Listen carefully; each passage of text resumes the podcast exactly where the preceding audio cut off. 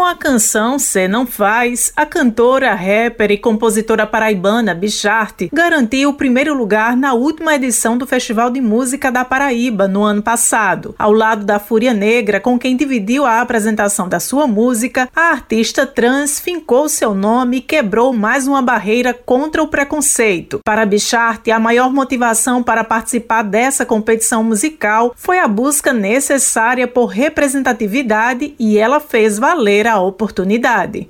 Fui super acolhida pelo festival e participar para mim de verdade foi um divisor de águas assim, porque eu acredito muito que nós, enquanto pessoas periféricas, temos um acesso limitado pelo sistema. Então, cada brechinha que a gente consegue entrar, a gente hackeia e a gente leva para outras pessoas. Então, essa experiência é uma experiência que eu quero que perpasse por gerações, que as pessoas saibam que travestis paraibanas também são cantoras, também são rappers, são artistas merecem respeito e ser tratada como qual, entendeu? Um momento que marcou a passagem de Bicharte pelo festival foi quando, ao final da premiação, ela voltou ao palco para o show da campeã e, emocionada, ressaltou a importância da arte enquanto instrumento de luta, dando voz às questões raciais e LGBTQIA. Hoje, ela ressalta a grande repercussão que teve essa vitória não só para a sua carreira, mas também para a visibilidade trans nas artes dentro e fora do estado.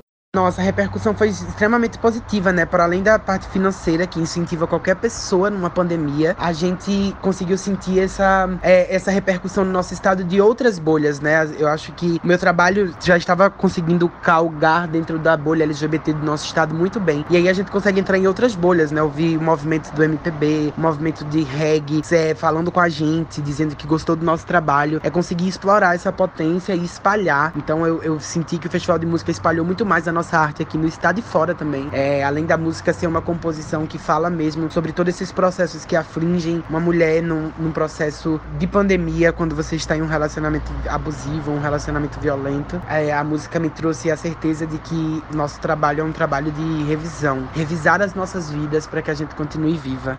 As inscrições para a participação nesta quarta edição do Festival de Música da Paraíba estão abertas até o dia 31 de maio. O evento deste ano, que homenageia o compositor paraibano Genival Macedo, acontecerá nos dias 3, 4 e 10 de setembro. Josi Simão para a Rádio Tabajara, uma emissora da EPC, empresa paraibana de comunicação.